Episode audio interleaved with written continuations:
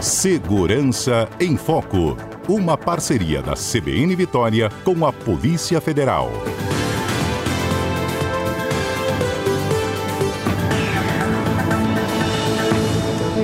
Gente? Sempre nos quadros, tanto Direção Segura quanto Segurança em Foco, a gente conta com duas importantes parcerias, uma com a Polícia Rodoviária Federal e a outra com a Polícia Federal.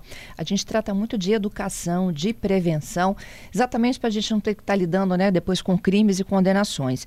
E o alerta de hoje vem para pedofilia online pais responsáveis devem redobrar a atenção com quem o seu filho está conversando nessa rede mundial, viu? Os criminosos, eles têm profissionalizado cada vez mais as suas estratégias de abordagem às crianças, principalmente crianças e adolescentes, com a, os recursos que estão lá na deepfake, né? Eles conseguem, por exemplo, mudar a voz, a foto, o corpo, o rosto, enganar mesmo, enganar adulto, imagina criança e adolescente que não tem tanta perspicácia assim. Vou conversar agora com Leonardo Rabelo, ele é delegado da Polícia Federal. Vamos orientar todos aqui o que, que a gente precisa de saber, entender e bloquear. Não é isso, Leonardo? Bom dia, hein? Bom dia, Fernanda. É um prazer mais uma vez estar com vocês e os ouvintes. Eu é que agradeço. Leonardo, a, a inteligência artificial agora, né, nos mostra que é capaz de fazer tudo. Exatamente, Fernanda. É, é, infelizmente, né? Há uma evolução tecnológica importante, né? É, para todos nós, mas junto com essa é, evolução você tem também os aspectos negativos, né?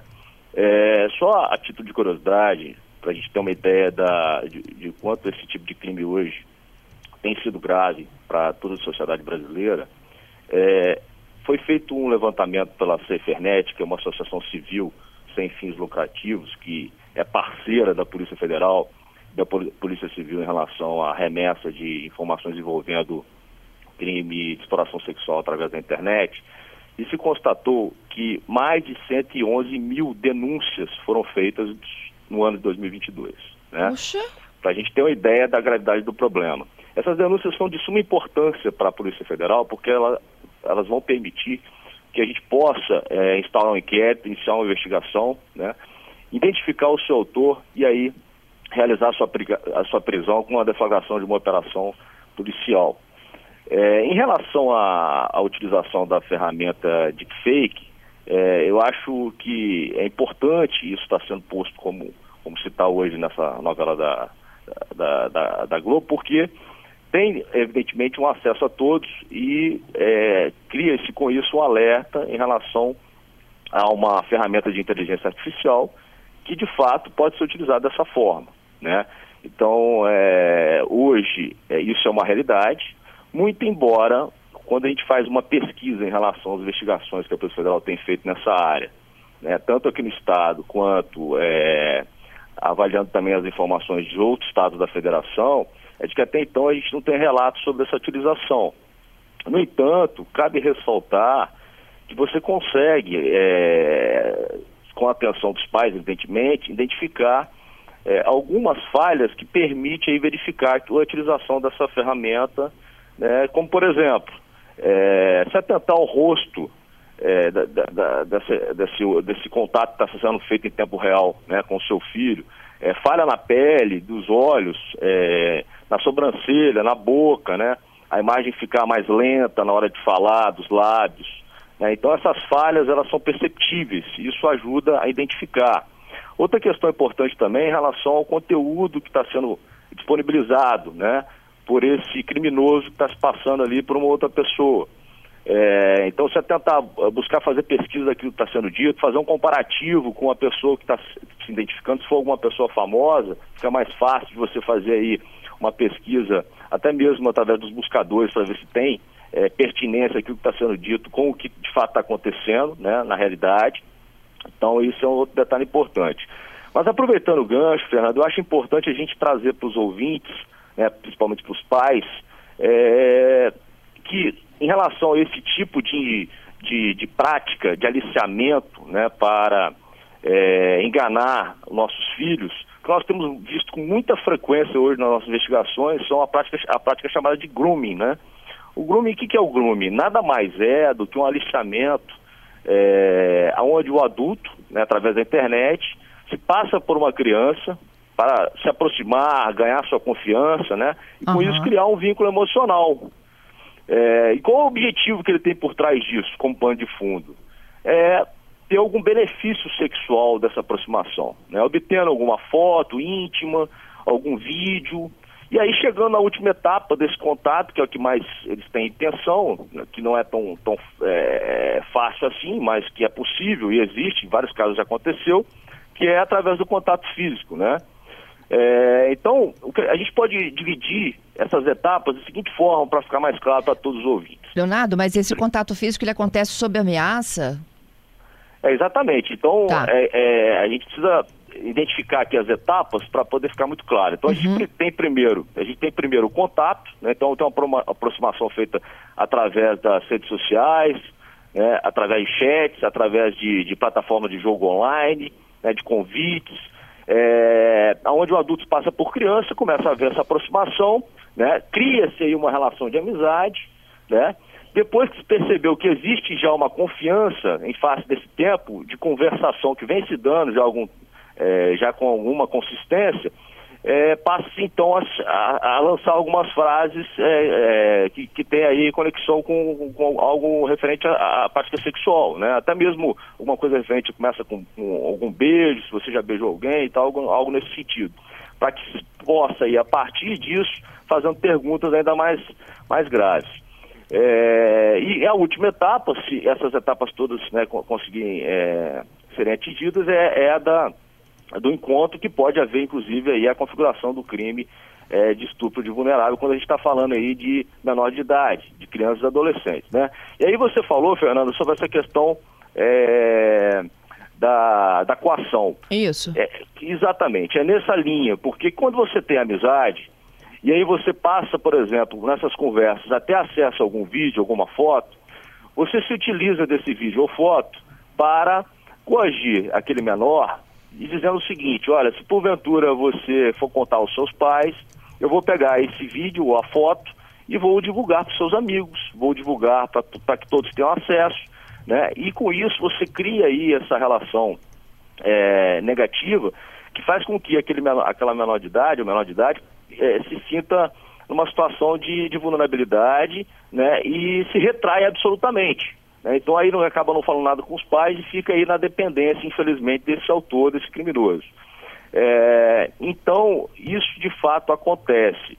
Lembrando que é, essas fotos e vídeos que porventura ele, ele tem acesso nesses, nessa aproximação, é, muitas vezes são utilizadas e compartilhadas é, para outros pedófilos né, em fóruns né, inclusive na chamada dark web, uhum. né? Pode ser utilizada para venda, infelizmente é um, é um mercado que se tem hoje, né? então se ganha muito dinheiro hoje com esse tipo de prática, né? e a Polícia Federal tem combatido isso é, de modo permanente, mas tem também a, a, aquela, aquela, aquela divulgação que é mais para demonstrar o quanto ele tem acesso facilmente a esse tipo de material, né? porque a intenção dos pedófilos é cada vez mais ter acesso a, a material novo, arquivos novos, fotos ou vídeos novas envolvendo é, crianças e adolescentes. Então, aqueles que conseguem mais, é, com certeza num fórum como esse, né, são tidos como aqueles que têm maior capacidade e, e eles ficam ali é,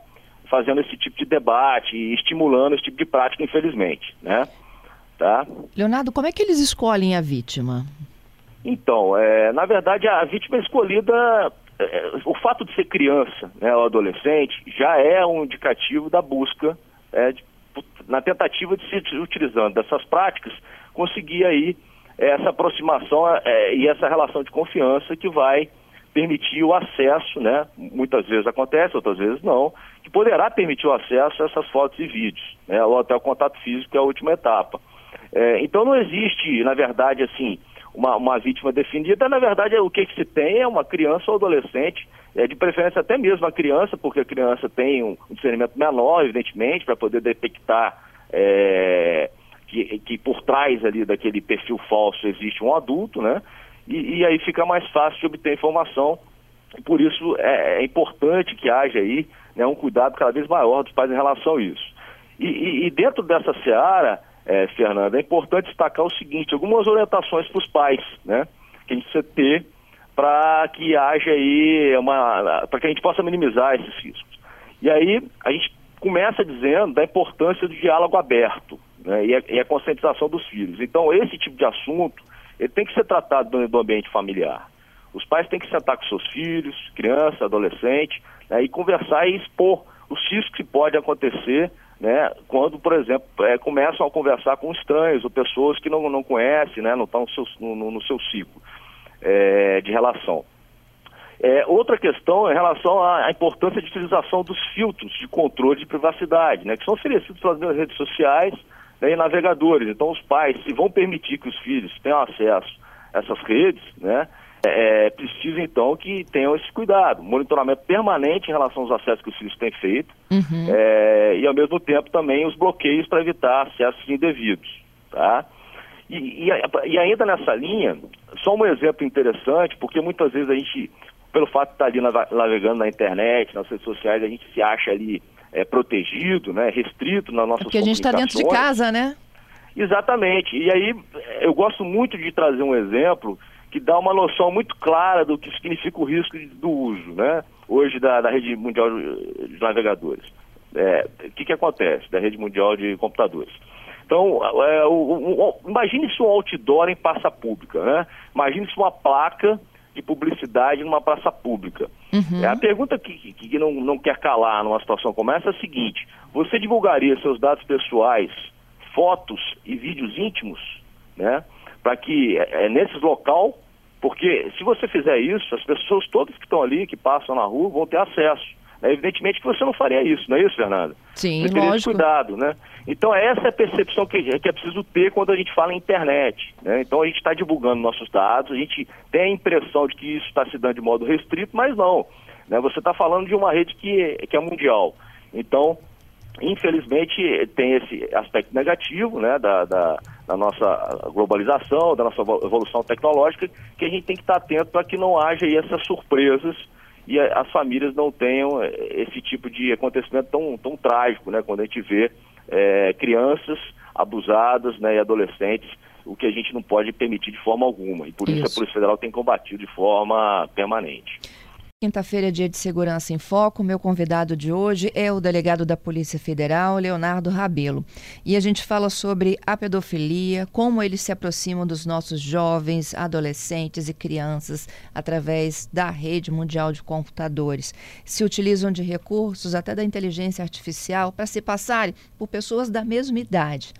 E aí, Leonardo, depois de todas as dicas, né, de o que, que eles fazem, como eles se aproximam, se a gente tiver um episódio desse dentro de casa, que, que a gente faz? Eu já vi muitos casos de pais que começam a conversar, né?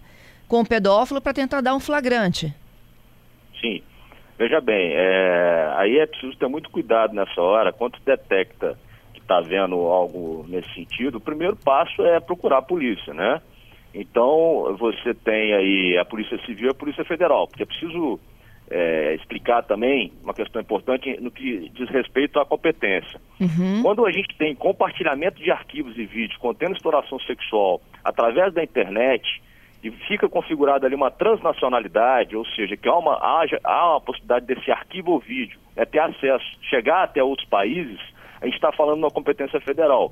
E aí, nesses casos, você tem é, conexo a esses crimes, muitas vezes, né, o crime de abuso, o crime do, do, de grooming, que é o de aliciamento, né? E aí, com isso, a investigação no âmbito federal. Quando você tem somente a questão do abuso, sem ser através da internet, aí você tem uma competência estadual, é, a atribuição da investigação é da Polícia Civil, né? Então, o que tem que se fazer? O que tem que se fazer é procurar a polícia. Imediatamente, né, tem seus plantões, a Polícia Federal tem seu plantão aqui 24 horas, né? Nós temos também aí o Disque 100, que é um, uma, um disque de denúncia importante, que o Ministério de Direitos Humanos colocou à disposição da população, ele já existe há, muito, há muitos anos. É, essas informações vão chegar imediatamente a, aos órgãos de segurança competentes, né, no caso a Polícia Federal ou, Polícia Federal ou Polícia Civil, dependendo da, da, da questão. É, então, com isso, a gente, tão logo haja aí é, uma chegada de alguma ocorrência aqui na Polícia Federal, tem uma equipe aqui de delegado e policiais que vão receber vão fazer a formalização, vão caminhar para a delegacia especializada para que a gente possa estar tá tomando imediatamente as providências. É, é importante também ressaltar é, Fernanda, que a Polícia Federal tem feito um, um, combate permanente nessa área. Agora, recentemente foi criada uma nova diretoria, The Cyber, né, que é a Diretoria de Combate aos Crimes Cibernéticos, e com isso foram criadas as novas delegacias de repressão de crimes cibernéticos, é, no qual em breve, muito em breve, irei assumir. É, então, qual é a intenção disso? A intenção da Polícia Federal foi que é, o combate ficasse ainda mais qualificado, né, tendo uma delegacia especializada, exclusiva para atender esse tipo de ocorrência, além, por exemplo, também dos crimes de alta tecnologia né, e os crimes de fraude bancária que também estão inseridos nessa, nessa atribuição. É, estão sendo desenvolvidos programas, né, e a gente utiliza muito nessas investigações é, de identificação dos criminosos, né, então a Polícia Federal tem, tem essa expertise, isso tem é, feito com que a gente potencialize aí esse tipo de combate, identificando uh, com mais celeridade ainda os autores e com isso aumentando o número de deflagração das operações nessa área e as suas respectivas prisões, né? E uma capacitação permanente dos nossos policiais federais que vão constantemente em Brasília para que eles possam então estar fazendo todo o monitoramento é, da rede, né, para que a gente identifique algum tipo de conduta como essa, tá? Entendido. E você assumindo então a delegacia de crimes cibernéticos? Exatamente, eu tô, estou, estou assumindo, né, muito em breve. Eu, eu, eu, estava em Brasília na divisão de repressão com os fazendários, né, estou retornando, estou no estado aqui, e doutor Eugênio, nosso superintendente, convidou para assumir essa delegacia, com a delegacia nova, que foi criada recentemente com a criação dessa diretoria. Então, a gente tem aí esse desafio importante frente, pela frente, nós estamos tomando várias providências aí para fortalecer cada vez mais esse tipo de combate, que já tem sido feito com muita qualidade aqui no estado. Então, vamos contar contigo mais vezes. Leonardo, obrigada, hein? Que isso, estamos à disposição, viu, Fernanda, de todos os ouvintes também. É um prazer.